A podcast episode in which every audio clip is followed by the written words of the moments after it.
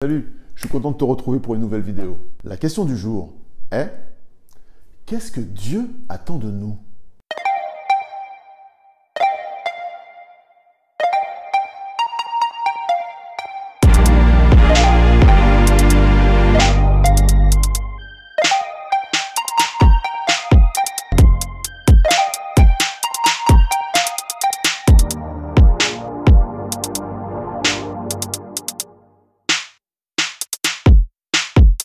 Tu as certainement dû avoir l'occasion de remarquer à quel point l'être humain est une créature extraordinaire. Construire des fusées pour aller dans l'espace, des voitures hyper rapides, la microchirurgie, la neurochirurgie, tant de choses par lesquelles l'être humain démontre sa grande imagination, son intelligence, son astuce, son habileté.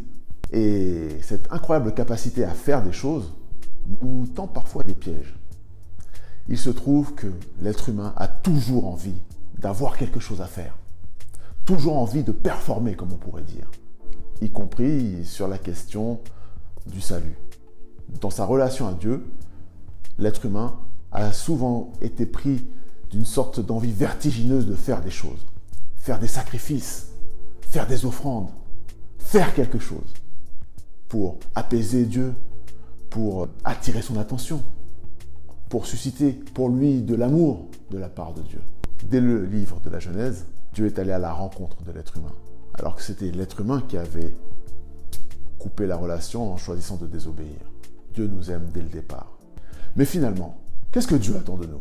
Tu vas trouver une attente de Dieu assez désarmante. Pratiquer la justice, marcher dans l'intégrité, cheminer tout simplement avec son Dieu.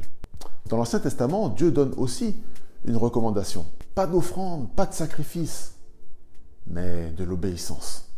Jésus ne dira pas autrement. Si vous m'aimez, gardez mes commandements.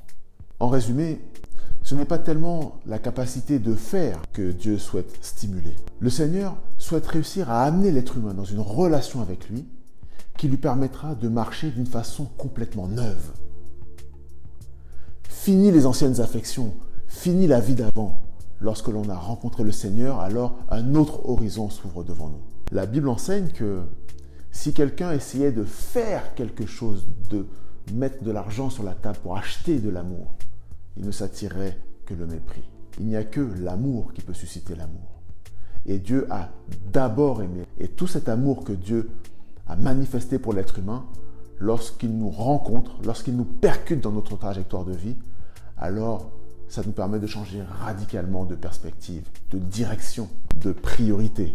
Ainsi, lorsque nous rencontrons l'amour de Dieu, nous ne sommes plus dans un questionnement sur qu'est-ce que je pourrais faire pour obtenir de Dieu quelque chose. Mais nous nous préoccupons plutôt de passer du temps avec lui, d'être à l'écoute de sa voix, de marcher guidé par son esprit.